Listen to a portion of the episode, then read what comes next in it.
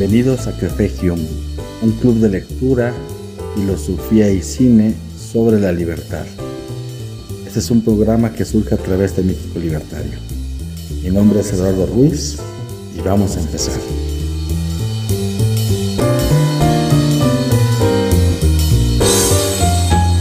Buenas tardes, mi nombre es Eduardo Ruiz Estamos iniciando lo que corresponde al segundo capítulo de Café Hume. Eh, vamos a hablar sobre la mitología de Batman. Hay un invitado, y un invitado de honor en esta charla, que es Salvador Flores, con el Twitter de Carne de Llena. Ahora está teniendo algunos inconvenientes para iniciar, pero yo voy a, dar eh, eh, inicio a esta charla. Ya en, en, un momento en lo que resuelve sus problemas técnicos estaremos iniciando. Pues bien, comencemos con Café Hume, capítulo 2 la mitología eh, de Batman. ¿Por qué nos reúne este, este tema de la mitología de Batman? Vamos a tratar de encontrar algunos aspectos que correspondan a um, elementos que vinculen el, liberalismo con el personaje del cómic eh, Batman. Y antes de eso es importante mencionar lo que corresponde a la al título de esta, de esta charla, que es la mitología, la mitología de Batman. ¿Por qué, ¿Por qué abordar el tema de la mitología? Bien, me gustaría establecer algunos puntos de, de arranque que tiene que ver con, con, el concepto de mito. Mito en el sentido griego se refiere a lo que corresponde con los que son los relatos o los cuentos en su etimología. A su vez, los mitos y los cuentos son narraciones que van a expresar ideas ancestrales de formas culturales de otros pueblos en los cuales se desarrollaron lo que corresponde a su filosofía, su religión, la cosmología que tenían con el mundo en el que se encontraban. Por lo tanto, los mitos forman parte de relatos tradicionales. Muy bien, en este sentido, me gustaría que viéramos y nos acercáramos a la, a la palabra mitología, refiriéndonos a este acercamiento con, con un mito moderno, porque los mitos, si bien corresponden a relatos arcaicos, a relatos de otro tiempo, también eh, seguimos reproduciendo estas prácticas, seguimos reproduciendo estas formas de comprender el mundo a partir de nuestra posición en, la, en nuestro tiempo, nuestra historia y nuestra cultura. ¿De qué manera van a trabajar entonces los, mitos? Los mitos trabajan recreándose, volviendo a reestructurar y a observar los elementos que forman parte del acontecer del ser humano. Y en este punto me gustaría tomar prestada una, una idea que maneja Carl Jung que tiene que ver con los arquetipos. Y la voy a tomar prestada porque el arquetipo eh, como tal es, un, es una definición que va a usar Carl Jung y bueno, otros pensadores también dentro de la filosofía, la psicología y la misma ciencia, como un modelo original que sirve para dar la pauta y ser imitado. Es decir, en un arquetipo vamos a encontrar estos símbolos y elementos que forman parte de la estructura psíquica de los individuos a lo largo del tiempo. ¿Y por qué mencionarlo a lo largo del tiempo si estamos hablando también de, de, Batman como un personaje, un personaje contemporáneo y a su vez cómo esto se va a ligar con el, con el liberalismo? Pues bien, estos arquetipos que nos menciona eh, Jung son un punto de partida para valorar que eh, independientemente del espacio y del tiempo, van a tener una continuidad. Por ejemplo, un arquetipo eh, puede ser lo que es el hombre sabio o pueden ser virtudes como lo es la valentía, el honor, eh, lo heroico. Vamos a estar encontrando estos, estos aspectos que van a ir reflejando parte de la conciencia del ser humano. Entonces, los arquetipos de, de Carl Jung van a manifestar justamente este contacto de un mundo interior con, mundo, con un mundo exterior. Y para poderlo conseguir requieren justamente de, esta, de, de, este discurso, de este cuento y de este relato, al que le vamos a llamar mito, y que a su vez, que a su vez se, va, se va a ir replicando en este acontecer eh, constante de lo que refiere a la psicología y a la forma de comprender el mundo de los individuos a lo largo del tiempo. Por eso, como mencionaba hace un momento, es eh, fácil de mm, reconocer y de observar un arquetipo que puede ser, por ejemplo, el cuidador, el gobernante, el creador, y estos que les estoy comentando son los 12, los 12 arquetipos que que, Carl Jung nos, menciona. Carl Jung comenta que hay 12 tipos de arquetipos a lo largo de la historia y que son reproducidos a lo largo de diversas culturas, independientemente de que esta cultura se encuentre en Occidente, en Oriente, en África, son elementos que conforman parte de esta psique humana y que van, y que van repitiéndose a lo largo del tiempo. Por eso eh, los textos como la, y la Iliada, la Odisea, el Gilgamesh, entre todos estos estas narraciones fantásticas, vamos a observar que se puede reconocer el elemento de la virtud, del honor, del vicio. Citando estos 12, estos 12 arquetipos, como les comentaba, está el, el, cuidador, el gobernante, el creador, el inocente, el sabio, el explorador, el héroe, el mago, el rebelde, el bufón, el amante y el amigo. ¿sí? Esos son los 12 principales arquetipos que va a estar eh, exponiendo y expresando eh, Carl Jung. Y estos arquetipos permiten justamente que una obra narrativa arcaica perteneciendo, perteneciendo a otro tiempo y otro espacio sigan siendo vigentes. Y estos arquetipos, trayéndolos a lo que, al tema que hoy nos concierne, que es Batman, podemos atribuirle varios de estos elementos, como un vigilante, como un cuidador, como un sabio, pero también como un héroe. Y en este sentido, el arquetipo del héroe va a tomar unas dimensiones muy interesantes en estos modelos eh, previos al, modelo, al modelo actual. Vamos a, tratar de, de, identificar cómo es el arquetipo de los héroes o el arquetipo del héroe de Batman. Bien, como habíamos mencionado, estos, estos, estas formas de comprender las prácticas culturales de otras civilizaciones se siguen haciendo vigentes y se siguen repitiendo, independientemente de que estemos hablando de la, de la mitología griega o o de los personajes de un cómic eh, contemporáneo. Por ejemplo, una forma muy eh, inmediata y simple en estos momentos de, ilustrarlo con algún ejemplo es encontrar esa semejanza que puede tener Hulk con, con Hércules. ambos son poseedores de una gran furia, perdón, de una gran fuerza y también de una gran furia, ¿no? Cuando, eh, cuando Hulk se, se enfada o eh, es, padece estas emociones exacerbadas, pues es cuando denota su gran furia, como lo vemos con, con Aquiles tras la muerte de Patroclo en su enfrentamiento con, con Héctor. Entonces, aquí hay un arquetipo, y no es tanto que los escritores eh, quieren imitar a estos héroes de la mitología, porque aquí, por citar algún ejemplo como, como Hércules y como, como Hulk, podemos encontrar a muchos otros eh, guerreros que padecen de este, de este poder de la, o de esta pasión de, de, ser iracundos y expresan justamente esta fuerza. en personajes como del anime, como Dragon Ball, ¿no? Encontramos eh, estos, estos elementos que pueden representar esta analogía del arquetipo y del, del héroe clásico con los personajes de, de, la modernidad, con los personajes de los llamados superhéroes. Otro, por ejemplo, otro de estos grandes superhéroes, lo podemos encontrar una semejanza y un paralelismo que podría tener quizá Superman con, con Aquiles. Superman, pues como sabemos, pues es eh, alguien que tiene, eh, es el hombre de acero, es impenetrable, es eh, sumamente fuerte, al igual que Aquiles, que tiene una gran capacidad de, lucha, de combate, prácticamente es invencible, lo vamos a, lo vamos a observar en, en un personaje como, como Superman. Ambos poseedores de una fuerza y casi prácticamente de una divinidad, son personajes eh, divinos, eh, si los observamos desde esas facultades que tienen que los hacen invencibles, ambos van a tener un punto débil y ese punto débil va a corresponder propiamente,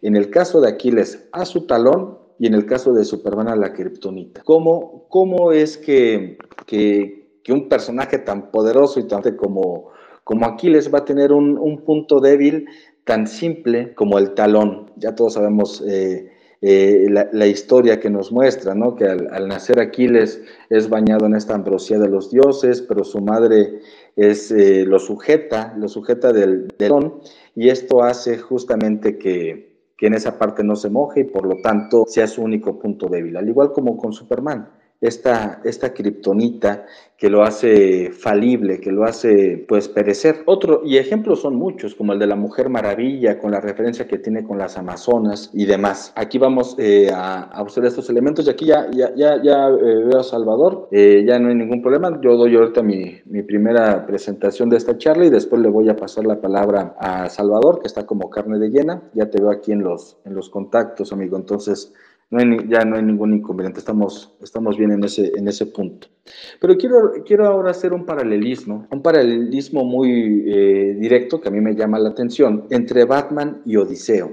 Si bien, como he mencionado anteriormente, los arquetipos y la representación que se muestra en ellos a través del mito, podemos verlos reflejados en muchos otros personajes, porque los arquetipos son esta, este elemento psíquico prácticamente innato que vamos reproduciendo de, en cada cultura, en cada espacio del tiempo y en cada contexto histórico, siguen repitiéndose. Yo estoy tomando estos como, como un punto de referencia, pero, pero puede ver y seguro que hay muchísimo más. En el caso de Batman y Odiseo, van a tener aspectos muy peculiares. Tanto Batman como Odiseo son simples mortales. Batman y Odiseo no dependen de una fuerza bruta o una fuerza sobrehumana, no son personajes divinos, ambos son totalmente terrenales y carnales, y sin embargo, aún teniendo esas, esas que podríamos llamar deficiencias humanas, tienen una gran capacidad y se vuelven personajes protagónicos de su universo o de su mitología.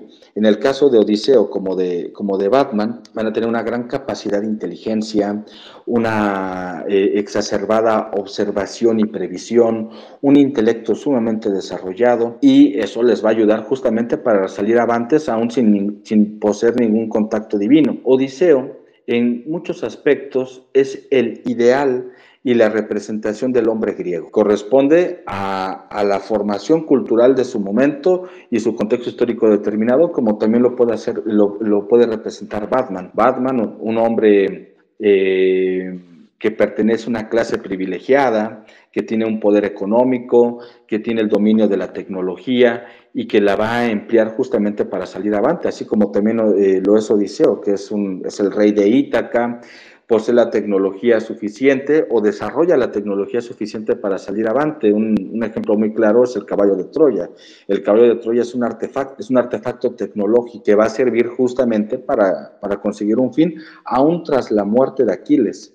Así como en muchas historias de Batman, Batman eh, logra salir avante, aun cuando hay un Superman enfermo o un Superman muerto, o en, los, o en el mismo enfrentamiento, los enfrentamientos que hay entre Batman y Superman, eh, pues Batman termina siempre saliéndose con la suya. Entonces aquí hay dos elementos muy importantes que me, me, me parece interesante señalar, que es el aspecto de la mortalidad y la carnalidad, tanto de Batman como de Odiseo. Si ellos fueran tocados por un poder eh, sobrehumano en el caso de Batman o un poder divino en el caso de Odiseo, pues serían prácticamente personajes determinados. Su naturaleza actuaría de acuerdo y en función de esas características ya dadas. En cambio, al ser simples mortales, y en, esas, en, ese concepto de simpleza, pues hay muchos otros elementos de por medio que le dan profundidad.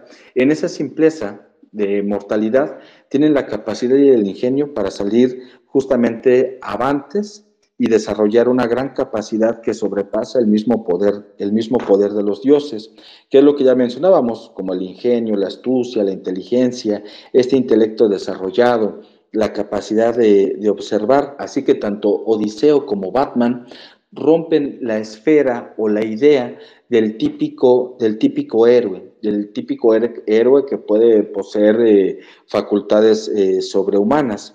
Tiene una capacidad aún mayor gracias a esto. Y además, además de ello, van a tener cualidades que yo también veo y sería interesante eh, ya cuando tengamos una conversación con los, con los que están participando en esta sesión de Space, saber sus opiniones. Pero hay un aspecto que me parece también interesante en la personalidad de estos personajes. Una de ellas es su individualidad. Ambos son llevados por una voluntad muy firme, por convicciones hechas hacia sí mismos, un individualismo eh, manifiesto que es propio también de algo que busca el liberalismo, que es la afirmación del individuo, la afirmación del individuo frente al colectivo.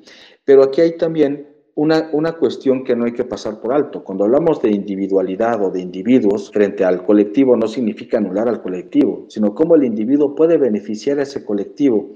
Y es lo que hace tanto Batman como, como Odiseo. Tiene una, una, capacidad de, liderazgo, pues, si lo vemos en la Liga de la Justicia con Batman, pues Batman es el cerebro, Batman es el artífice, Batman, Batman es el, el líder de la Liga de la Justicia, como en el caso de Odiseo, él es el, el que va a salvar a los griegos y el que por su propia convicción va a regresar a Ítaca, aún desafiando la autoridad de los dioses.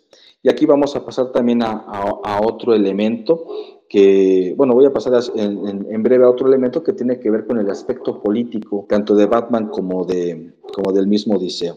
Pues bueno, como una forma de resumir a estos dos personajes, me gustaría eh, compartir que ambos son propios de una aristocracia funcional. Uno es un rey, eh, otro es prácticamente el rey de, Gotham, y eh, expresan estas facultades egoístas que se refieren propiamente a esa, a esa voluntad exacerbada y a, sus, y esas convicciones propias para lograr sus objetivos. Ambos usan la tecnología que está a su disposición, su capacidad de, liderazgo para llevar a cabo sus acciones. Eh, estos héroes como tal o estos personajes míticos dependen en gran medida de su capacidad de accionar. Si no, si no hay una acción que corresponda a la carencia de sus facultades divinas o sobrenaturales, pues serían prácticamente personajes inútiles. Y al, no poseer estas facultades divinas o sobrenaturales, los hace personajes extraordinariamente complejos. En el caso eh, de Odiseo,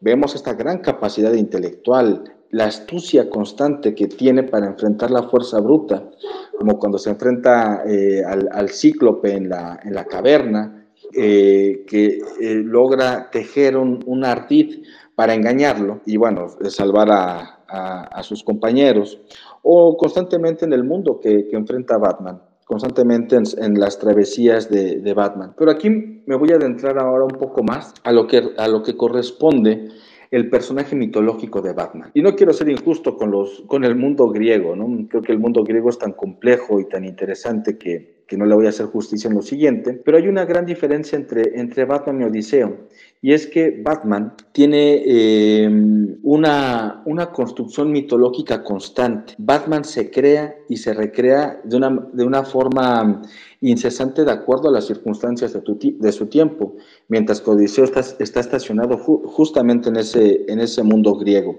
Por lo tanto, Batman es una figura mítica viva que se recrea de una forma constante según estas necesidades culturales que se expresan dentro del mito, porque en cada, en, cada momento histórico, aún en el actual, seguimos construyendo mitos, seguimos construyendo relatos, seguimos generando justamente esta, estas eh, expresiones arquetípicas. Y además de que Batman es una figura mítica viva, pues no tiene más de 80 años, Batman nace en 1939, bueno, tiene ya más de 80 años, eh, Batman corresponde a, este, a un arquetipo muy interesante bueno, que a mí me ha dejado pensando, que es el arquetipo de la modernidad y el paso de la modernidad a la, a la posmodernidad. La modernidad la entendemos como el surgimiento del liberalismo, de la ilustración, el auge de la razón frente a la a esta mitología medieval o a esta forma de ver eh, el, mundo antiguo, em, eh, el, liberalismo sobrepasa justamente esas líneas. Y para que el liberalismo o, la, o el mundo ilustrado logre desarrollarse requiere de las facultades de la técnica, de la industria,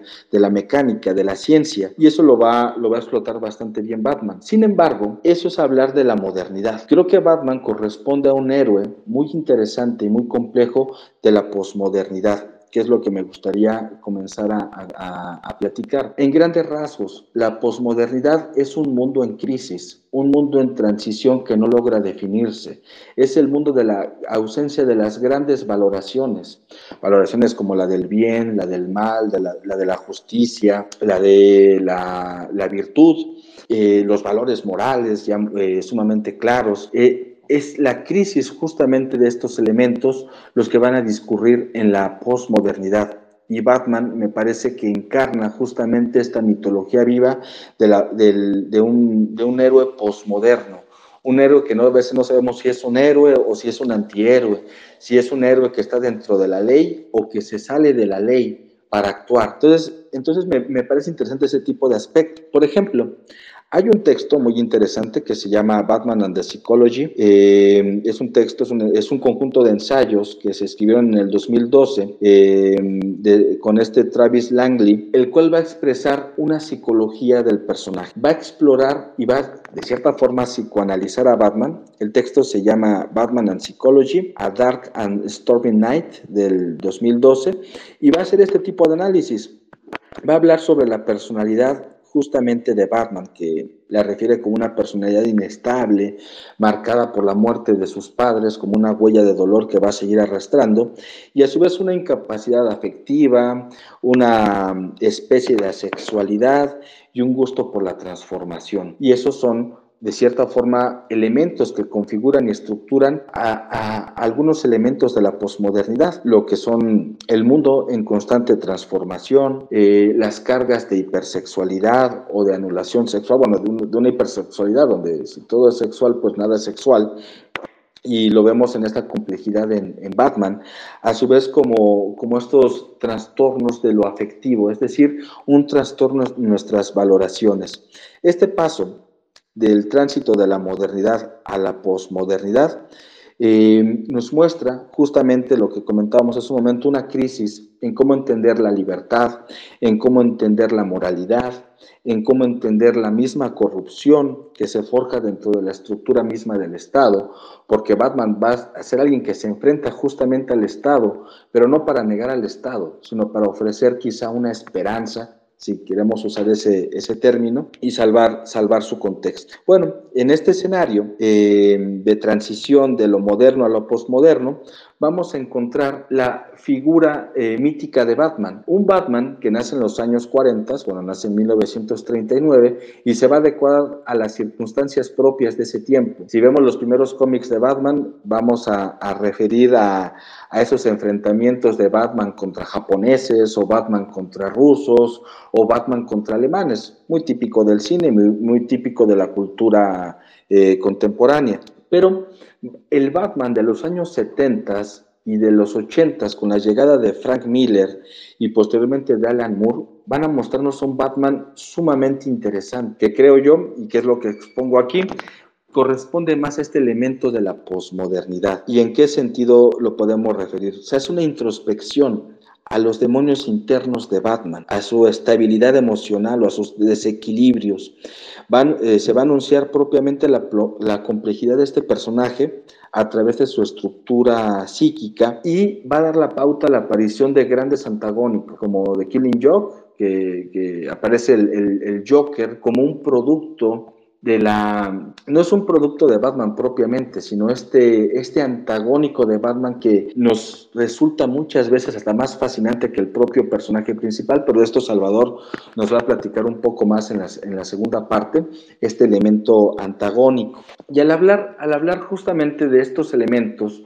que configuran las necesidades culturales expuestas en cada, en cada periodo, les puedo comentar rápidamente un, un dato que me pareció muy, muy interesante.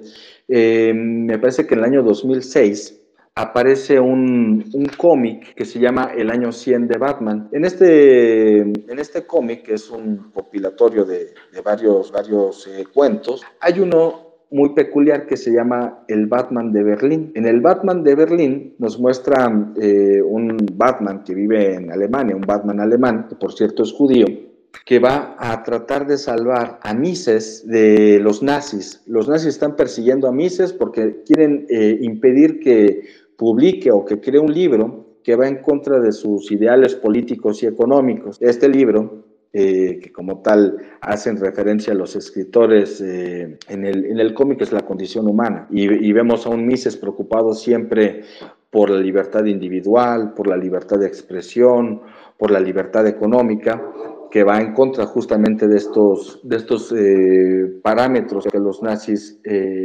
no gustaban o no estaban de acuerdo. Entonces vemos aquí cómo se va adecuando un Batman siempre en, relación a las necesidades culturales y a la imagen de su tiempo. Pero regresando a esta introspección de un Batman eh, más complejo, este Batman de Frank Miller o de, o de, Alan Moore, vamos a encontrar también otro elemento muy interesante, que son eh, la creación de los antagónicos como, como el Joker o Bane, que aquí, en, en, este, en este contexto, ya el enemigo no está fuera, ya el enemigo no son los rusos o bueno, los soviéticos o los japoneses o los extraterrestres, sino que los enemigos están dentro y forjados dentro de la, de la misma ciudad gótica, dentro de Gotham. Y aquí Gotham va a jugar un papel muy importante también como un personaje. Gotham no va a ser el reino de Odiseo, de Ítaca, al cual va a regresar y descansar plácidamente. Aquí al contrario, aquí el mundo en el cual se va a enfrentar Batman, que es eh, Gotham, es salvar a Gotham como un, como, como un personaje. Y fíjense qué interesante es este escenario, este escenario sombrío, y ya voy, voy preparando aquí una, una, una salida ya para, para dar la, la, pauta con Salvador. Eh, vamos a encontrar una ciudad gótica repleta de callejones, de azoteas, de interiores de departamentos en, en, total decadencia, donde la noche juega un papel sumamente importante para que surjan los villanos y estos lugares clandestinos que, que son propios de la noche, donde se reúnen los mafiosos, pero también los políticos, los políticos de, del Estado de, de Ciudad Gótica. Es decir, nos muestra una imagen del conflicto interno, el problema y la amenaza no viene ya de fuera, sino es interna. Y creo que aquí se aborda una cuestión política muy interesante en cuanto a Batman, que tiene que ver en esta lucha con lo que podemos llamar como la corrupción. Una lucha en la que él está fuera de la ley, pero actúa en el sentido más puro de la ley. Estos ideales que tiene de no matar, sino de establecer justamente la justicia. Este mundo que se recrea en Gotham es tan semejante al que surge en Estados Unidos por la Gran Depresión, pero que sigue siendo hoy en día la visión de este mundo posmoderno de, de, de, de Occidente. ¿Cómo entendemos al héroe o cómo se entiende al héroe de Batman en este, en este momento? O es un héroe o es un antihéroe, o es un héroe que busca eh, salvar justamente a su ciudad o que, o que es devorado por la, por la misma ciudad. ¿Cómo se van a forjar estos, estos villanos? Y aquí, para, para ya cerrar y dar la, el paso a, Salvador, quiero involucrar otro concepto que me parece que embona bastante bien con lo que corresponde a, la, a, a los ideales del liberalismo, que es el siguiente punto. Bien, eh, si hay algo con los liberales que, que se suele eh, denunciar y exigir de manera constante, es la reducción de la participación del Estado dentro de las manifestaciones de los individuos que se involucran dentro de él. Es decir, el minarquismo. El minarquismo corresponde al Estado mínimo, donde el Estado solamente tiene que cumplir con una obligación fundamental, que es que se aplique la ley y que se otorgue mediante esta ley seguridad a sus individuos. En una interpretación que, que yo hago, puedo ver esto con Batman. Batman es una especie de minarquista y entendiendo justamente este minarquismo como un, un modelo de Estado mínimo, donde eh, él ejerce lo que los gobernantes que corresponden al Estado no pueden hacer los gobernantes de un Estado grande, un Estado totalitario, un Estado, bueno, quizá no totalitario, bueno, no es totalitario Gotham, pero sí es un Estado corrupto. El Estado ha fallado, el Estado tiene limitaciones. El, ese Estado solo está llevando a Gotham a la podredumbre, a la, a la decadencia. Y Batman representa en muchos sentidos ese, minar, ese minarquismo. Es aquel que es el vigilante y que imparte la justicia en el sentido más extremo, porque Batman no mata. Batman tiene un código muy propio que es regresar justamente la justicia y la seguridad a todos los eh, individuos que conforman y viven dentro de Ciudad Gótica. Batman eh, busca conservar las libertades justamente de estos individuos cuando se ven amenazados por personajes como, como Bane o como el acertijo en la película reciente. Entonces estamos observando cómo hay un cuidado de Batman representando un minarquismo uno de los emblemas eh, liberales, dentro de un mundo que, que, si es dominado por políticos, son políticos corruptos que solamente utilizan su poder para generar justamente más, más riqueza. En ello radica un aspecto sumamente importante, que es eh, el papel de Batman en un mundo contemporáneo, en una nueva mitología que, que sigue viva y que se sigue recreando y que hace justamente a Batman, un, héroe eh, propio de nuestra mitología contemporánea que surge en tiempos de crisis y por lo tanto este personaje dentro de la postmodernidad siempre es actual. Batman es quizá, por lo tanto, un héroe que no sabemos si es un héroe o un antihéroe, pero que es necesario y que hoy más que nada representa justamente estos elementos que configuran el Estado contemporáneo. Las limitaciones del Estado, la corrupción del Estado, en la cual un Estado mínimo, como lo que puede representar Batman, eh, da una solución. Entonces yo me voy a detener en este momento para darle la, palabra a Salvador para que nos comparta eh, ahora otra, otra visión al, al, respecto a partir de los, de los elementos antagónicos que corresponden a la figura mitológica de Batman. Adelante, Salvador, ahí te mandé la, invitación para, para, hablar, entonces, cuando gustes, amigo.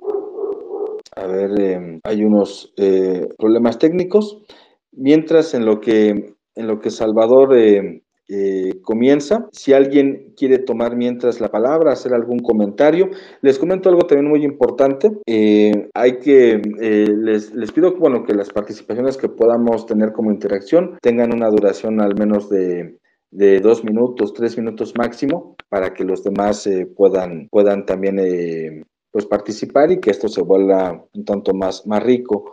Aquí también este eh, Tomás nos había pedido la palabra en lo que activa su micrófono Salvador. Eh, si gustas, Tomás, eh, hablar o si alguien más también quiere, quiere tomar el uso de la palabra en lo que, en lo que comienza la siguiente exposición, adelante, por favor.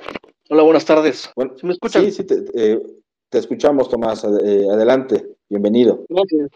mira, nada más quería acotar un detalle que Mira, yo soy fan de Batman de hace muchísimos años, eh, eh, soy abogado, y sí lo he analizado un poquito más allá del simple cómic. Y fíjate, ahorita que decías del, código moral de Batman, a mí me llama mucho la atención porque siento que es muy loable, por supuesto, de que no matar y, y, ser esa figura preponderante frente a todas las demás locuras que hay en Gotham. A mí siempre se me ha figurado como que es un acto de cobardía de Bruce. Es decir, no lo hace que elementalmente él sea bueno. Sí es, sí es bueno, pero lo que voy es como que Bruce empezó esa regla de yo no voy a matar, en su conciencia con la muerte de una persona. Es decir, estoy dispuesto a romperles todo el cuerpo, todos los huesos, todo lo que se pueda romper, pero no estoy dispuesto a matar porque si te mato, eh, vas a, voy a cargar con tu muerte en mi conciencia y no estoy dispuesto a eso.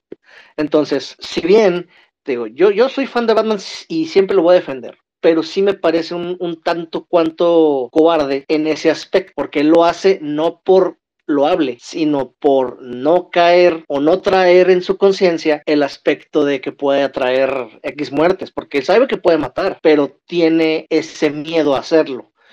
Y lo noté muy particularmente en el cómic cuando vuelve Red Hood que es Jason Todd, el segundo Robin, que él le, le increpa. Yo no, yo no tengo problema con que no me haya salvado ok, no hay bronca, pero no puedo concebir que después de que me mató este, este sujeto, el Joker, no lo hayas matado a él. Y Bruce no tiene respuesta. Bruce siempre se queda callado porque Batman es así. Pero el aspecto aquí fue de no tengo cómo responderte. Entonces, a pesar de que yo siempre voy a defender a Batman, sí creo que deviene este aspecto en lo particular de un, de un aspecto de cobardía o un aspecto de miedo de parte de Bruce hacia la cruzada que él emprende. Eh, no sé si, si, hay algún tipo de retroalimentación o ya con esto concluyo mi, participación.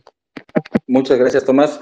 Eh, eh, sí, si quieres, podemos seguir continuando esa, esa, ese análisis. A, mí se me ocurre en una respuesta inmediata que Batman representa este ideal de ley que, que sobrepasa justamente a, a, cualquier individuo, ¿no? Como pensándolo en un sentido socrático. Devolver la injusticia con otra injusticia no genera virtud, sino que va a reproducir un vicio. Y en este, en este aspecto, dentro de la filosofía del concepto de Batman, en, el de no matar, pues está ese elemento. Si él mata, se convierte también en ese villano. Y Batman lo que quiere es salvar a, a, Gotham justamente de esa corrupción, de ese vicio al que están inmersos, justamente por, por, un accionar de, de, esa, de esa índole. Pero podemos regresar al, al tema. Eh, eh, Salvador, creo que ya, ya estás como, como, como hablante puedes activar tu micrófono y, comenzar. Bueno, bueno, uh, ¿sí me te escuchan? Te escuchamos. Adelante, amigo. Ah, hola, ¿qué tal, amigo? Buenas noches a todos. Eh, es bien interesante lo que comenta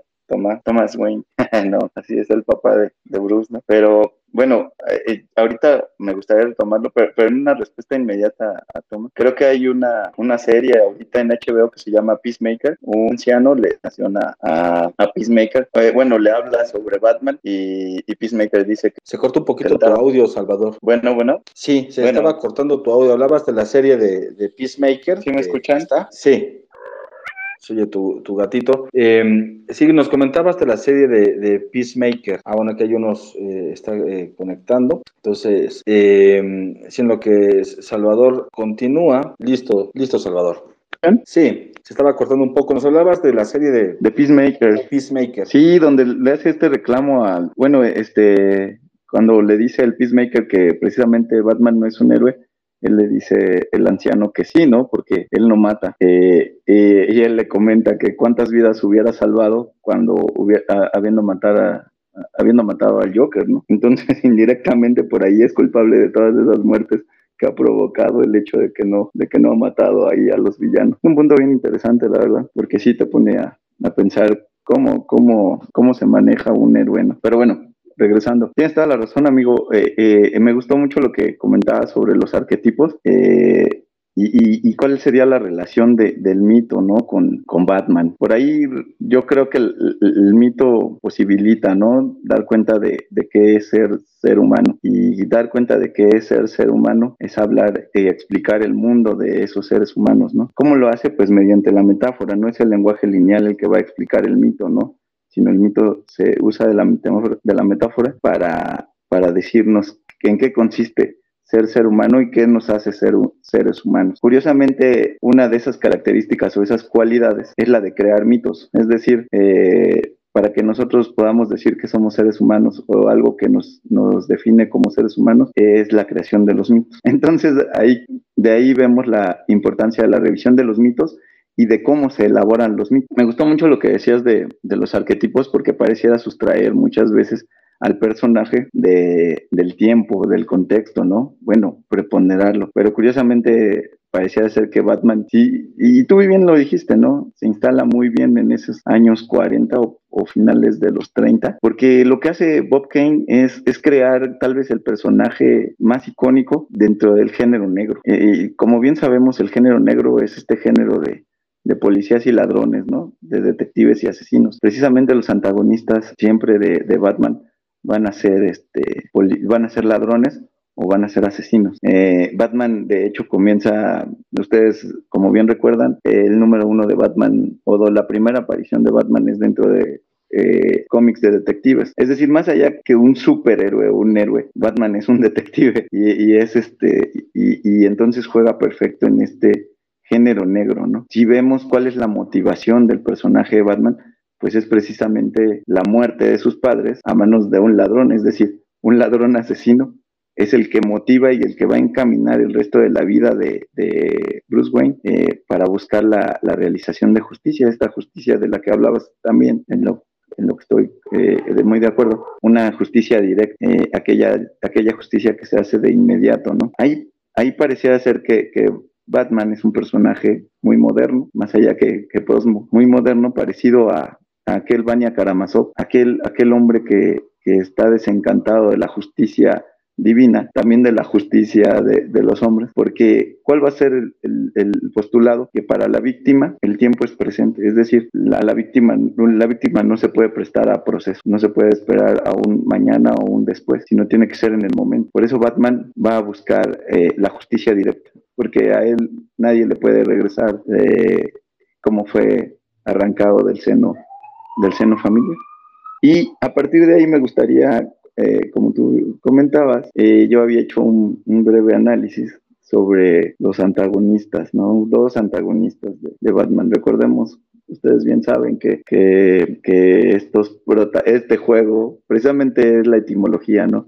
Entre protagonistas y antagonistas, va a ser eh, el juego que se da, el juego que se da en una obra teatral, en una, en una ficción o en un quehacer poético. Y así como el primer jugador ya no lo presentaste bien, que es este, que es la figura de Bruce Wayne eh, convertida en, en en justiciero enmascarado, eh, va a tener, siento yo, dos, dos personajes que, que donde podemos mejor analizar la mitología eh, relacionada con, con, con el cómic de, de, Batman, ¿no? Que sería la figura de Bane y la de y la del Joker. Curiosamente, eh, como bien comentaste, Batman es creado, el primer número de Batman sale en 1939 y el Joker sale un año después. Y Bane tardó bastante, ¿no? Sale, la primera aparición de Bane fue en el cómic de Nightfall hasta 1993. Sin embargo, me gustaría empezar primero por Bane porque creo que tiene un aspecto literario directo y juega más como antagonista en, el mito de, Batman, ¿no? Este juego literario. O sea, dentro del mito,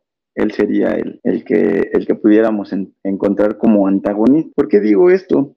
Porque las similitudes son bastantes, pero contrarias. Es un juego muy, muy, muy interesante porque vemos muchas similitudes. Por ejemplo, los dos fueron eh, seres humanos arrebatados del seno familiar. Eh, como ya bien vimos, eh, Batman, pues por ahí la, la, ya muy repetida historia de origen, donde saliendo del cine, fíjate qué, qué bonita metáfora, saliendo del cine, eh, toman un callejón los padres de y, el niño, eh, los Wayne, eh, y ahí son asaltados y, y, y, se le da muerte a, los padres, dejando a un huérfano y millonario desvalido. Entonces es arrancado del, del, seno familiar. Curiosamente, Bane también, también va a ser, pero él no es arrancado del seno familiar, él va un poquito más allá.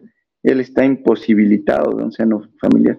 ¿Por qué? Porque Bane es gestado y así al pie de la letra dentro del ambiente criminal. Su madre está encarcelada en una, en una prisión en Santa Prisca, una isla, una isla de ficción, y, y, ella está dentro de la cárcel de Peñaduro y ahí da a luz. Justo cuando da a luz en la cárcel a, a este niño, eh, muere, muere la madre. El padre ya había asesinado anteriormente, pero como el padre es asesinado, el niño eh, al nacer tiene que vivir en la cárcel para pagar la condena de su padre. O sea, vemos ahí dos lazos totalmente diferentes, donde por un lado Bruce Wayne eh, hereda, hereda la fortuna y el apellido de su padre, y Bane hereda la condena y, y, el, y, el pago por los crímenes de, de, los, de los suyos. ¿no? Es curioso porque, por ejemplo, Bruce Wayne muere mueren sus padres eh, cuando él, él, siendo un niño, alrededor de los ocho años. Y la primera persona a la que asesina Ben es a los ocho años. Por ahí otro paralelismo muy, muy interesante, ¿no? Ambos van a encaminar su vida a partir de este hecho a entrenarse. Uno, como ya bien dijimos, ya, ya, ya reflejamos a, a Bruce Wayne, para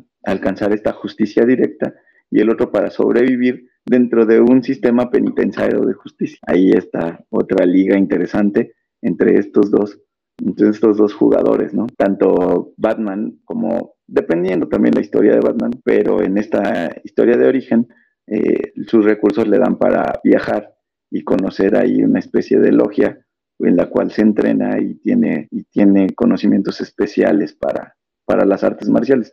Bane, al contrario, eh, gracias a sus compañeros de, de celda, otros criminales, eh, es encerrado en la biblioteca de, de la cárcel y ahí se cultiva y ahí practica artes marciales, así como también hace el cultivo del cuerpo, igual que, que Bruce Wayne, ¿no? no van de la mano el cultivo de la mente con el cultivo del cuerpo, pero vemos que aunque los dos son semejantes, eh, son muy diferentes los fines para los cuales van a, van a utilizar esa, ese cultivo. Entonces, eh, si ven la, en la versión de Nolan, eh, sería incluso más emparejado, ¿no? Porque ambos pertenecen a esta logia eh, que, entrena a Batman, pero dentro del cómic de Nightfall no, viene desde la cárcel. Eh, después, eh, Batman no duda en, utilizar los recursos, los recursos materiales para, para proveerse de los instrumentos eh, para, para atrapar a los villanos, a los criminales de, Ciudad Hot. Es decir, utiliza los recursos heredados por su padre y también trabajados por él para, para la justicia directa, ¿no? Eh, ven lo que hace, él, él, él sí tiene también estos, estas condiciones sobrehumanas o más allá de las, de las condiciones naturales de un ser humano, pero las de él van a provenir de un veneno que se llama Venom, es una droga experimental que dentro de esa misma isla la utilizan en él para darle una fuerza sobrehumana. Él se hace pasar por muerto y cuando regresa, él ya regresa encapuchado y, se, toma la, la, prisión. ¿no? Aquí vemos otro rasgo, otro rasgo en común. Los dos van a tener la visión del murciélago, esta visión, esta visión metafórica de la criatura de la noche. El murciélago, este, este animal que se mueve y, o se desplaza por en las noches, ambos la van a tener. Sin embargo, Batman la va a utilizar para causar eh, miedo a los que causan miedo. Y Bane sí tiene miedo hacia el murciélago de niño, pero esta visión le va, le va a provocar su destino hacia buscar al hombre murciélago. Entonces, por ahí otra vez la metáfora de cómo funciona este, eh, este sueño dentro de la mitología para marcar tu destino, ¿no? Para, para encaminar. Ahora, los dos, como les comentaba, Bane regresa con la máscara, regresa con el veneno, con la droga Venom, y eso le permite ya no instalarse como el ser humano que era, sino se resucita, se afirma como Bane, el rey de la prisión, y entonces ya niega esa primera, esa primera humanidad, ¿no? Esa humanidad que viene eh, de niño para convertirse en, el rey de, la, de la prisión y posteriormente el de Lampa. Pero no importa, por, no importa tanto porque la máscara no va a negar su personalidad. Y a lo largo de Nightfall no nos mencionan un nombre. Sin embargo, Bruce sí necesita de la máscara para ser Batman. El cuidado de la personalidad por parte de Batman, de Bruce, es muy importante porque solo al usar la máscara, Bruce deja de ser Bruce para convertirse en Batman. Otra vez vemos un elemento en común, pero utilizado hacia fines diferentes. Llega entonces, eh, les sigo hablando de, Nightfall, del origen de Bane. Bane, mm, por esta visión del hombre murciélago, llega a Ciudad Gótica para tomar lo que, lo que es de Batman y lo primero que hace es este, liberar a los, a los presos, que en realidad también no son tanto presos, sino más bien son, este, eh, ¿cómo se dice?, pacientes del asilo Arkham. Lo primero que hace es, sacarlos.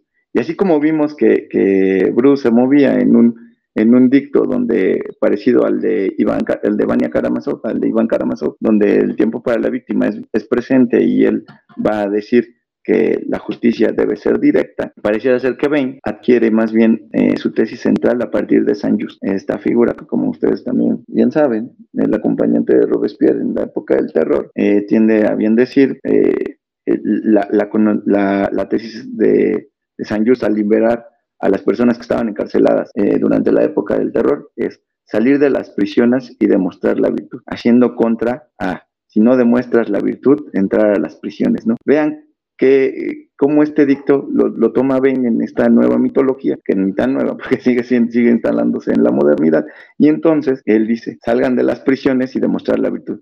Es decir, quiénes son las medidas y quiénes van a decir quién debe estar en las prisiones y quién no.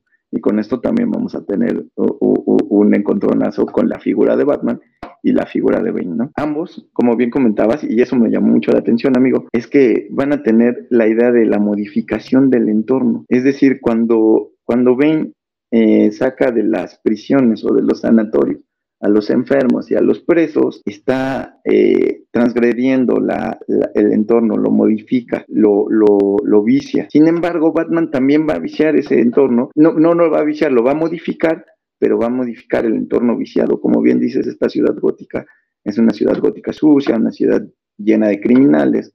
Entonces, él también busca la modificación del, entorno. Otra vez, otro lugar eh, común, pero desde dos visiones diferentes. La modificación del entorno por parte de Bane va a ser llevar la oscuridad a la, a la normalidad, a la luz. El crimen sale a tomar las calles. Sin embargo, la de Batman, ¿cuál va a ser? Va a ser la de llevar la luz a la oscuridad, es decir, la justicia llevado a, los espacios sociales donde se lleva el crimen, ¿no? Ambos van a modificar el entorno. Vemos otro rasgo en común. ¿Por qué lo hacen? Porque los dos están negando una parte bien importante, ¿no? No creen en las instituciones. No van a creer que, o sea, son producto de la ineficacia de las mismas, de las mismas instituciones. Esa ineficacia para dar justicia o para crear injusticia, en el caso de Bain, ha sido gracias a las instituciones que daban justicia. Ninguno de los dos va a creer en la justicia. Sin embargo, ya los fines otra vez van a ser cambiados. Ellos son, eh, eh, eh, van a experimentar vivencialmente el crimen, pero no el crimen solo del AMPA, no del, no del crimen organizado, como en el caso de Batman, sino también de las instituciones, como en el caso de Bane. Y por ahí tenemos un poquito también lo de, lo de la nueva película, ¿no? Que precisamente eh, como bien comentabas, el, el, otra figura muy, otro antagonista muy interesante va a ser Riddler, que, que, bueno, sobre todo en esta, en esta entrega de Batman, donde es alguien que está, que, que está negando las instituciones, precisamente porque como Batman va a ser un huérfano que producto de la corrupción de, de, del padre de Batman y de, y los hombres más importantes de Gótica, ha quedado huérfano y entonces también Batman es otro huérfano, pero ambos están padeciendo gracias a la ineficacia de las instituciones. En fin, para, para un poquito concluir esta dualidad entre Bane y, Batman, solo vemos que, ¿qué pasa aquí?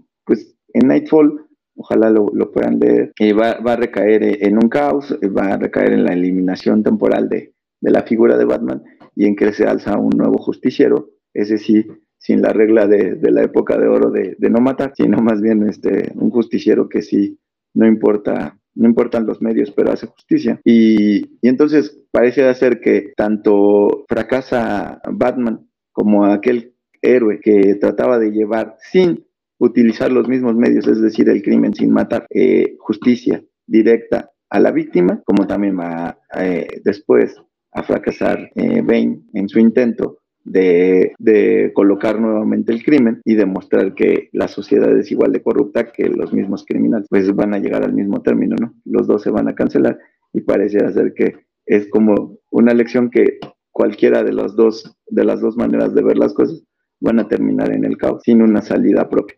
Otra vez algo muy, muy, muy, muy de la modernidad, ¿no? Eh, me gustaría aquí hacer como una pausa, amigo, no sé, para que no se haga tan cansado, y tal vez para que haya algunos comentarios y, este, no sé, ¿tú qué piensas, tal vez? Sí, muy interesante eh, la, el antagónico que, que va a surgir con Bane, y es algo que genera justamente un personaje tan entrañable como, como Batman, en generar justamente estos, estos villanos, que viéndolo desde los años 70 a 80, eh, como habíamos mencionado con, con Alan Moore, con Frank Miller, se va a profundizar eh, a mayor escala la complejidad psíquica de Batman y a su vez la complejidad psíquica de sus antagónicos, que, que hay muchos paralelismos, como, como bien mencionas. Pero eh, aquí solicitó la palabra un, un usuario que tiene como iniciales JCA. Entonces le voy a dar la, palabra que solicitó aquí para que, para que nos, nos diga, nos diga eh, su opinión, si quiere comentar algo. además, bueno, el micrófono está abierto para, para quienes lo soliciten. Son bienvenidas sus aportaciones. Y nada más les recuerdo que si pudiéramos ser eh, eh, más dinámicos y de dos, tres minutos las aportaciones que haga. Adelante. JCA, si quieres comentarnos algo y al igual cualquier otro de los miembros. Adelante, por favor. Sí, hola, ¿qué tal? Gracias por darme la palabra. Eh, pues nada más quiero reflexionar un poco el punto de, de, Batman, de Bruce Wayne, eh, en este caso con respecto al Estado, desde el punto de vista libertario, y cuál es ese llamado a las personas que tienen las herramientas para mejorar su en el caso de Bruce Wayne, su empresa, pero también entendiendo que la empresa va más allá de, de su edificio, sino también de sus clientes, de su economía, de, de, la ciudad, para, para, para, mejorar como sociedad y cómo este se implementa, implementa este, eh, ahora sí que quizás de Spider-Man sería uno interesante porque igual dicen con, con gran poder viene gran responsabilidad entonces, eh, creo que Batman lo entiende y eh, atiende el, llamado que es el más el que más presión hace en Ciudad Gótica, que es el, el, de, el del crimen. Eh, quizás la polución sea otra, pero bueno, eso quizás sería otro, otro debate, pero pero el punto aquí es, eh, por ejemplo, imaginándolo en, un estado mexicano donde, por ejemplo, está pues muy lleno de corrupción, de narcotráfico, de, violencia, igual de crimen tradicional, este, pero por ejemplo, crimen organizado, eh, ¿cuál sería el llamado aquí a personas que tienen los medios? ¿Cuál sería, cuál sería la acción eh, de poner los recursos al servicio de esta eh, podemos decir, hiperseguridad o hiperaseguramiento de, este, de las ciudades, de la sociedad, para poder pues, bajar los índices de crimen.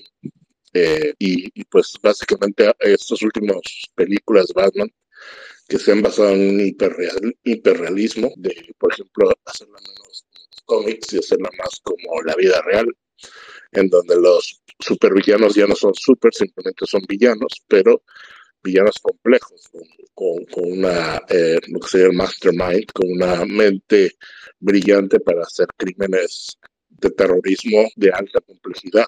Eh, por ejemplo, eh, podemos llamar de que digamos que un, empresario con mucho dinero pueda poner, no sé, lo que sería granjas de programadores o informáticos para manipular las redes sociales para poder movilización en en, podemos llamarlo, en una hiperdefensa de posibles crímenes, eh, haciendo reportes, haciendo todo tipo de de surveillance o de, ¿cómo se le puede llamar? De, este, eh, de avistamientos, ¿no? De, de, los posibles crímenes, por ejemplo, eh, este crimen organizado que, que, que cobra la, la, el, el, uso de piso en la ciudad para los negocios pequeños y les cobra una, una pues, un dinero por, por, prestar de lo que sea la tienda y de repente alguien diga, sabes que ya está bien, vamos a organizar la sociedad para, para poder expulsar a cualquier tipo de organización que esté detrás de todos estos movimientos. Eh, ¿Y cuál sería esta imaginación de este mítico Batman, diagonal Bruce Wayne, en, en el contexto de alguna manera similar al mexicano, ¿no?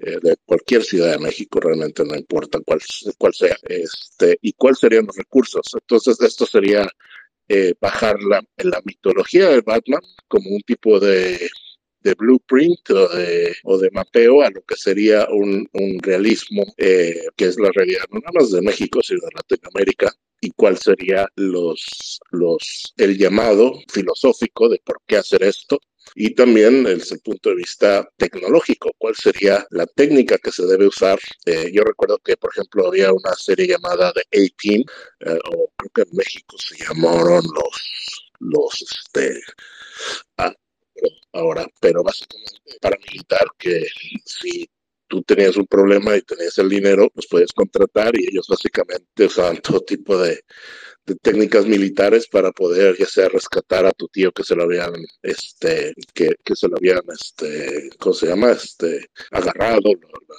mafia o agarrado los terroristas etcétera y lo rescataban no entonces es, ese es el tipo pero quizás en un punto de vista más como el de Batman de, de aquí la víctima no es una víctima personal per se sino es la víctima es la misma sociedad ¿no? y bueno y si quieren comentar al respecto quedó en el canal. Muchas gracias. Eh, sí, sí, vamos a, a comentar. Igual eh, aprovechamos para invitar si alguien quiere solicitar la palabra, eh, con todo gusto. Bueno, eh, a mí me gustaría eh, comentar cuál sería este aspecto hiperrealista o cómo podemos vincular el mito de Batman o esta mitología de Batman a nuestra vida, a nuestra vida real. Como comentaba anteriormente, bueno, todo mito es un relato y todo relato va en función justamente de las representaciones del ser humano en, en cierto eh, espacio y momento del tiempo.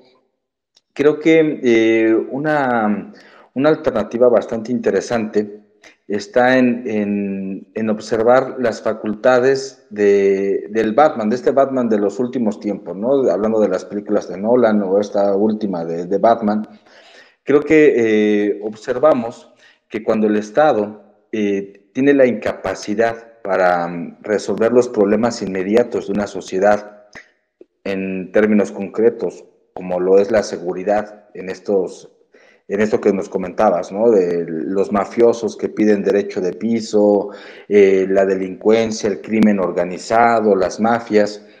Bueno, es, es, representación de lo que se padece en México o lo que se padece en, en grandes partes del mundo, del mundo occidental.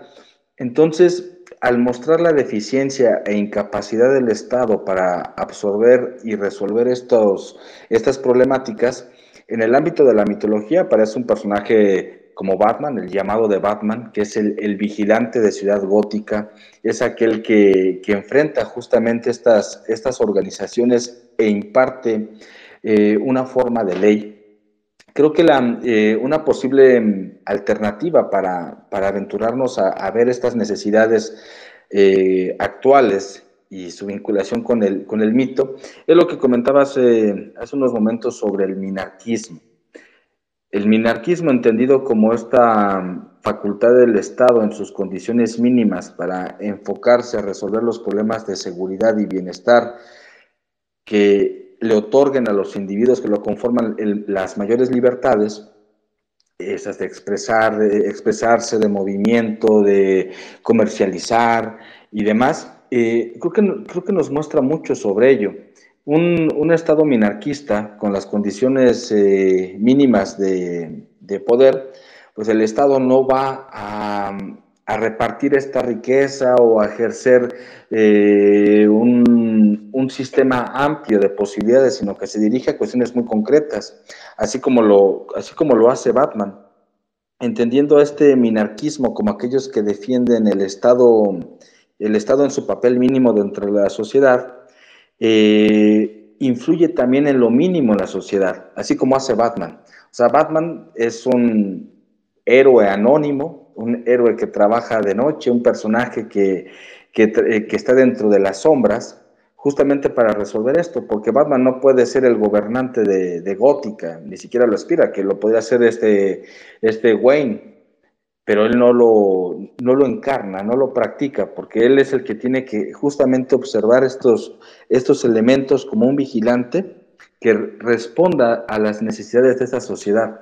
Creo que un, un aspecto vinculante eh, que a mí se me ocurre en este momento, ahorita le paso la palabra a Salvador, cómo podemos vincularlo a nuestro mundo contemporáneo, está en reducir las facultades eh, políticas del Estado, principalmente económicas, porque ahí es cuando las instituciones se van corrompiendo y generan esta, esta decadencia de la cual Batman intenta sacar tanto a los ciudadanos de Gótica como, como para salvar a Gótica eh, de, de esta corrupción constante.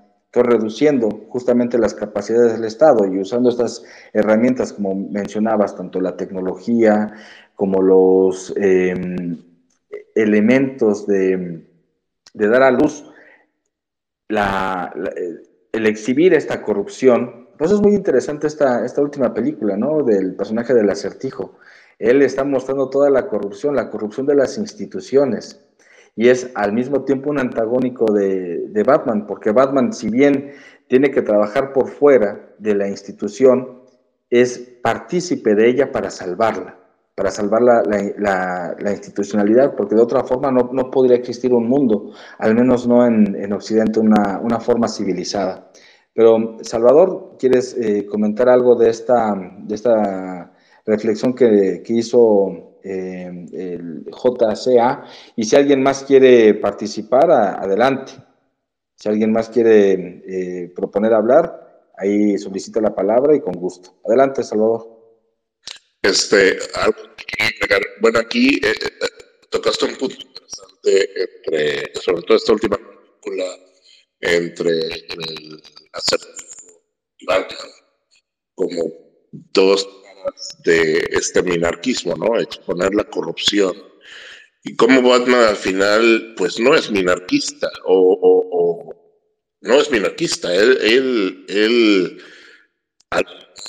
tiene un respeto y un, este, y un enforcement del Estado.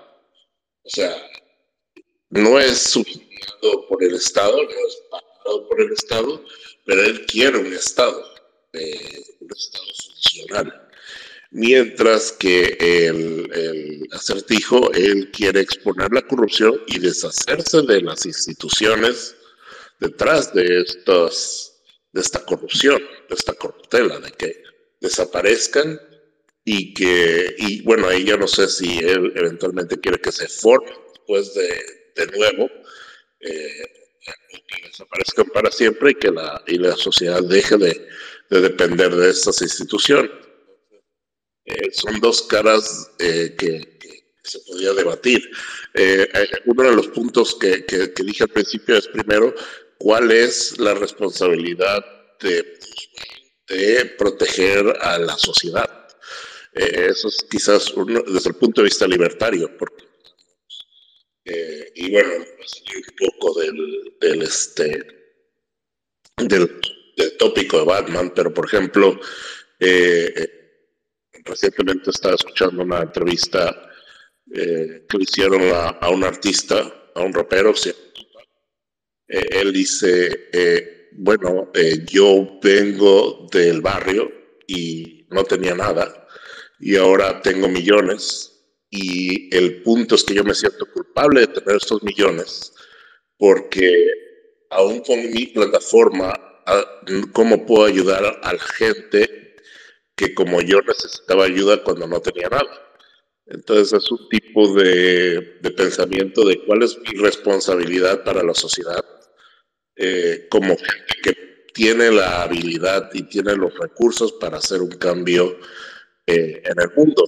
Y valga que esto también es muy abusado por gente en Silicon Valley eh, o por empresarios modernos, en donde básicamente está bajo el mantra de, de mejorar el mundo. ¿no? Este, también hoy en la tarde estaba viendo una serie de Uber, eh, de, de, cómo se creó Uber y el CEO, y él cree que realmente está haciendo un cambio positivo en el mundo eh, porque le está dando oportunidades a los, a los taxistas o a cualquier persona de generar un ingreso sin necesidad de una intermediación por el Estado, ya sea porque tiene una placa, porque luego la gente que tiene la placa compra los carros y luego se los arrenda a los, a los taxistas que tienen una deuda de, miles de dólares, eh, mucho más al carro como tal, que tiene que trabajarla por horarios y todo el y toda la parafernalia que es ser un taxista en cualquier ciudad, eh, y que realmente es una industria inflada que le quita al final eh, eh, o, explota al driver o al, o al, chofer, porque básicamente está muy inter, Este, sí, muy intermediada tanto por el Estado como por los eh, negocios aledaños al Estado, ¿no? Y como eh, usando Uber, pues básicamente quita todo esto y le da a la persona que da.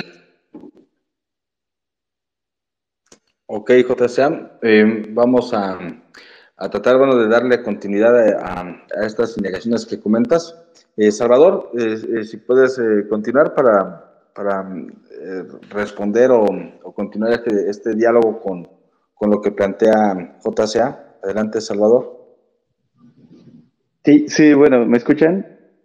Sí.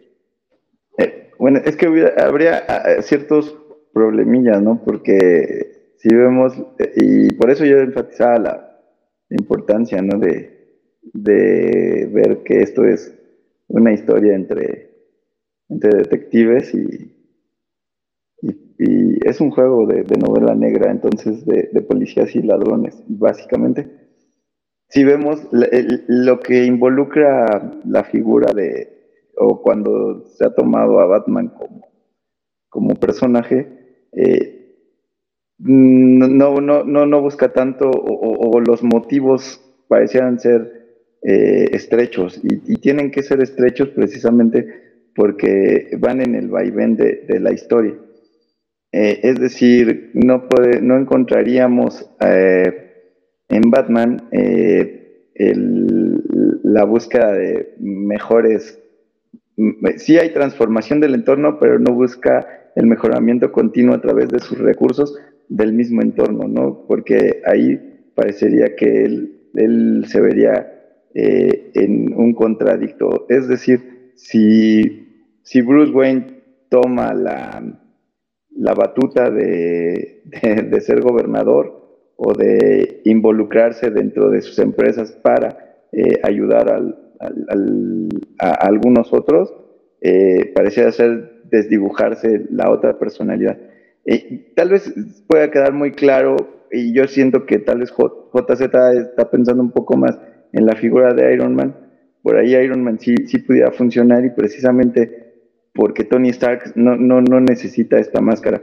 y la pregunta sería, ¿por qué Batman eh, se, se, pone la máscara y, y, sale a combatir el crimen? Yo, yo la, respuesta que di desde el principio es precisamente porque su, tesis es la de, la de Vania Karamazov, ¿no? La de hacer justicia de inmediato, eh, eh, una justicia inmediata una mm, justicia que no medie.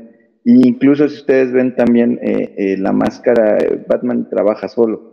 Siempre va a trabajar solo cuando es Batman. Cuando es Bruce Wayne no importa, no por, bueno, no importa que trabaje solo, sino tiene alrededor gente. Pero Batman va a tratar siempre de trabajar solo o de alguien que comparta la pena de Batman, que sería el caso de otro huérfano, si ustedes ven este, para, que, para que se combata el crimen, ¿no? Eh, entonces pareciera ser que la máscara y, y la soledad del, hacer justicia es la condena de Batman. Por ahí tal vez asoma algo un poquito más complejo, que sería, eh, porque ¿qué, gana Batman o qué tiene Batman al, combatir el crimen de esta manera y al, al, combatir al crimen de sus antagónicos, ¿no?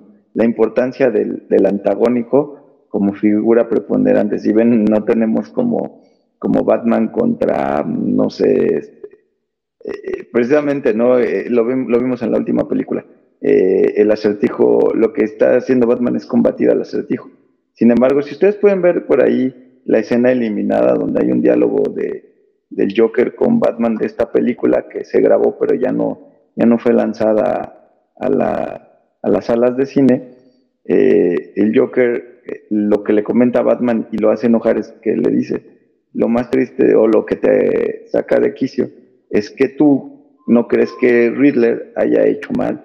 O sea, al final del día parece que crees que este, este alcalde, este fiscal, eh, merecían la muerte, ¿no? Y eso es tal vez lo que más afecta a Batman. Y otra vez regresando con, contigo, ¿no, Lalo? Un poquito la estructura de personaje, la complejidad psicológica de Batman, se mueve justo ahí, ¿no?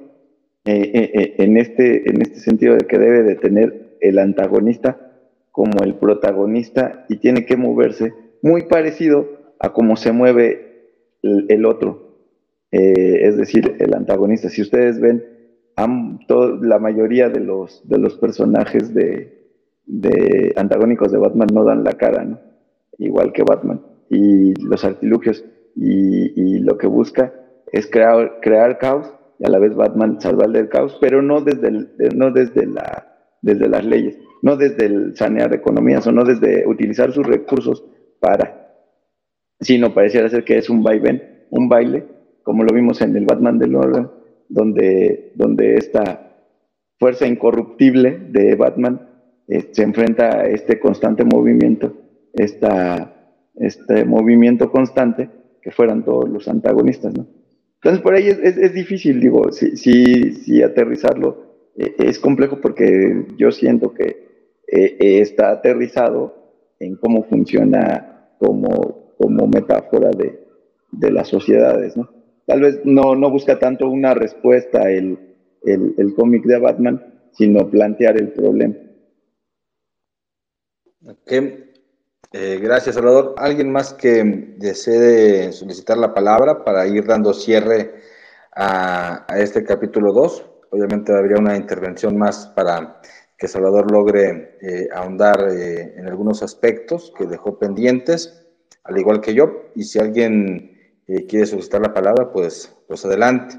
A mí me gustaría ir, ir cerrando eh, mi aportación de una forma que resumiera estos, estos aspectos, los aspectos de una, una mitología de Batman que corresponden a un arquetipo que se va repitiendo a lo largo del, del tiempo y que encarna o nos muestra un, mito viviente, un mito en movimiento a través de, un personaje tan, tan entrañable, entrañable como Batman.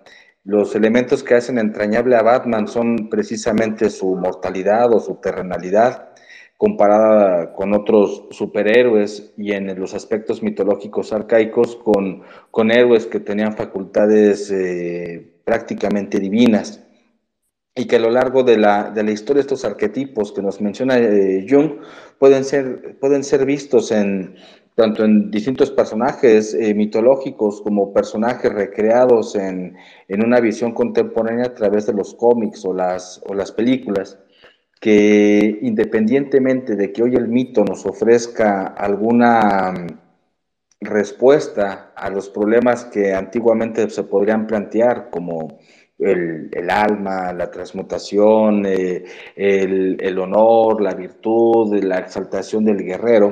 Hoy en día esos, esas formas entrañables de comprender las, virtudes van cambiando. Si hoy en día no, se exalta propiamente la guerra es porque no estamos en un mundo, un mundo de guerra. Me parece que es, eh, no, tengo aquí tan, tan cercana la, el dato, pero cuando hablábamos de que Batman no podía matar, eso tuvo que ver con uno de los eh, directores de DC, eh, me parece que cercano a los años 60, eh, cuando se, se, impone la idea de que Batman no debía, no debía matar y tampoco debía usar armas de fuego. Estábamos en plena Guerra Fría, bueno, el mundo estaba en, plena Guerra Fría con el temor a, ataques atómicos a, nivel global, que se opta por ir generando un arquetipo distinto del, del héroe, o en este caso de, de Batman, para volver a reintegrar estas, estas facultades que quizá retomando un poco la, intervención de JCA, que dónde podemos encontrar estas alternativas o soluciones en, la, en, el mundo real, real, pues está quizá en este mensaje también que, propicia Batman. O sea, Batman es un vigilante, Batman es una especie de justiciero que si bien eh, está fuera de la ley, participa con la ley con el deseo de salvar cierto tipo de institucionalidad, no aniquilarla totalmente como lo haría un anarquista, un anarquista como el Joker, como Bane, como el acertijo, que ellos están a favor de la destrucción total del Estado o de las instituciones que conforman al Estado, Batman todavía espera y tiene un, un rescoldo de optimismo, de esperanza de salvar al mundo justamente con, con esto, con esta eh, coparticipación. Pero creo que un elemento muy importante, que es justamente el no matar, el no usar armas, es que Batman representa la esperanza del ciudadano de pie, el que no tiene que, que, responder con el vicio de la violencia o de la injusticia que genera otra injusticia. Él es el ejemplo es ese ideal a seguir, porque la solución, tanto eh, principalmente en un mundo liberal, es que el Estado no dé las, eh, las soluciones inmediatas, que el Estado no sea quien determine el camino a seguir, porque eso seguiría repitiéndose en, cualquier tipo de práctica totalitaria, sino que más bien sean los individuos quienes asuman esa libertad a partir de la conciencia de cómo ejercer sus actos, justamente para salir del vicio. El vicio de que, podemos entender como una injusticia, responder a una injusticia con otra injusticia, digamos esta enseñanza socrática, que es hasta cierto punto algo que, muestra a Batman como, como, un ideal, un ideal que se dirige al, ciudadano abstracto, al ciudadano de pie, que no tiene nombre, sino que practica y actúa de acuerdo a, estas, eh, a este acto de voluntad para salvar a Ciudad Gótica. O sea, Batman, de cierta forma, en, la forma en que yo lo veía, representa un estado mínimo y ese estado, ese estado mínimo es la mínima participación ante la sociedad, ese, esa mínima capacidad para influir en los actos de los demás y preocupándose propiamente por, por eh, salvaguardar estos derechos y libertades de los individuos de Gótica, de protegerlos de la corrupción, de la aniquilación y justamente del vicio que se genera en, devolver una injusticia con otra injusticia. Creo que en, términos generales yo cierro con esta, con esta eh, aportación de la posibilidad abierta en el nuevo mito, en el mito vivo de Batman, que nos deja a nosotros, a los ciudadanos de pie, que debemos asumir justamente estas, estas responsabilidades que como tal refieren a nuestro ejercicio de libertad. Pero bueno, Salvador, si quieres pasar a, las conclusiones también o, a, la otra parte que, querías compartirnos, em, pasas eh, tú y si hay alguna interacción con, la gente, pues le damos eh, la pauta y eh, estaríamos cerrando el capítulo 2 de Café Hume. Adelante, Salvador. Sí, muchas gracias, amigo. Este sí, me gustaría ya pasar a, a ciertas conclusiones, sobre todo, pues nada más eh, comentar algunas eh, recomendaciones de, lo que sería Batman. Como, como tú bien decías, este, Frank Miller, ahí por ahí tendría el, el regreso de, del Caballero Nocturno. Eh, es, es, una buena recomendación, aunque ahí yo, yo no sentiría que, que pasa tanto a, la posmodernidad, aunque sí tiene, tiene buenos elementos. siempre la, que el Killing Joke va a ser citado como como uno de los parteaguas dentro de la historia, no solo de los cómics de Batman, sino de, de los cómics en general, esta obra hecha por, por Alan Moore.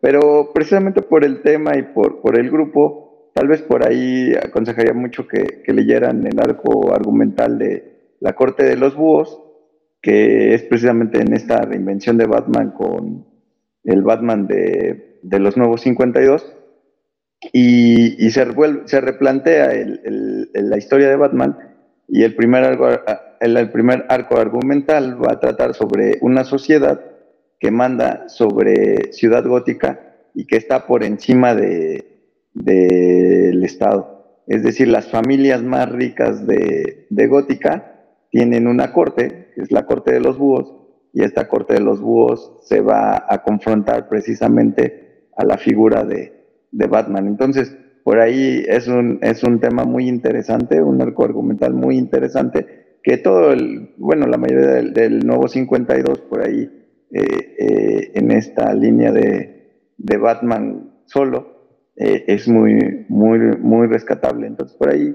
si le quieren echar un ojo, creo que les ayudaría mucho. Hay otra también, ya para cerrar, una frase precisamente con este cómic de, de, Killing Joke o, La broma asesina, donde más allá de, muchos aspectos psicológicos y, de esta relación que hay entre el protagonista que es Batman y el antagonista que es Joker, recordemos que, el cierre termina precisamente con una, metáfora, una bonita metáfora sobre, sobre la libertad.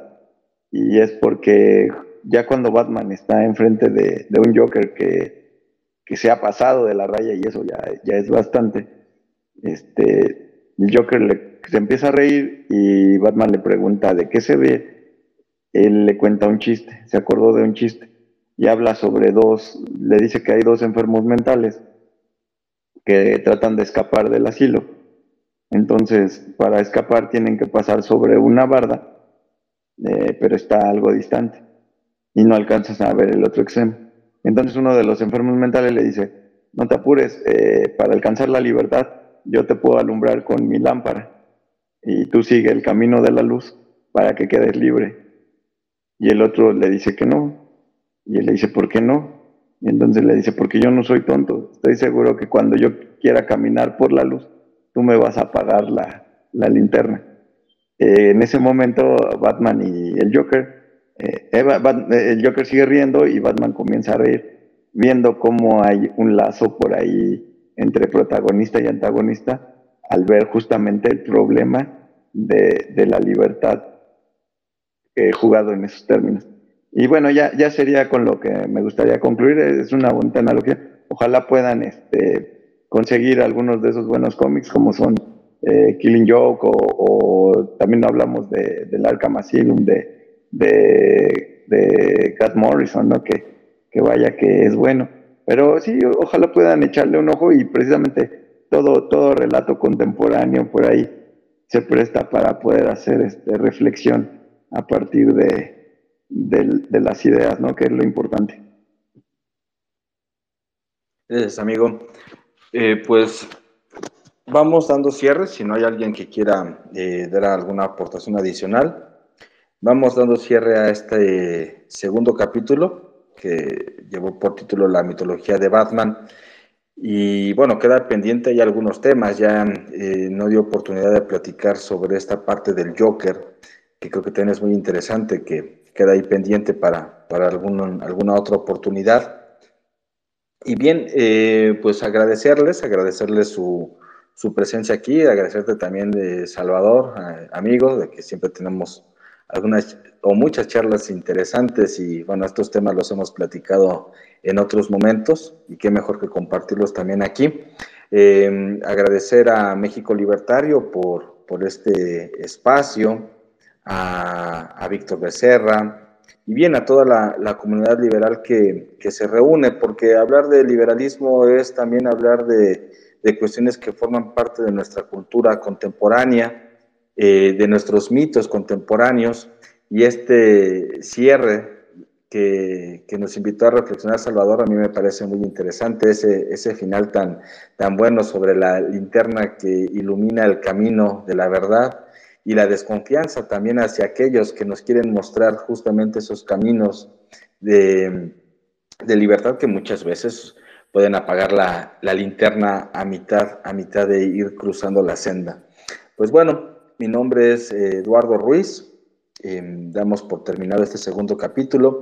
Les agradecemos mucho su presencia y nos vemos el siguiente lunes. El programa de Café Hume es eh, todos los lunes a, través del Twitter de México Libertario, de Twitter Space. Es todos los lunes a las 8 de la noche. Vamos a estar hablando de películas, de libros, en este caso de cómics, eh, de literatura, de filosofía. Así que bueno, esperemos encontrarnos por aquí con muchos de ustedes la siguiente semana y pues agradecerles. Hasta luego, muchas gracias.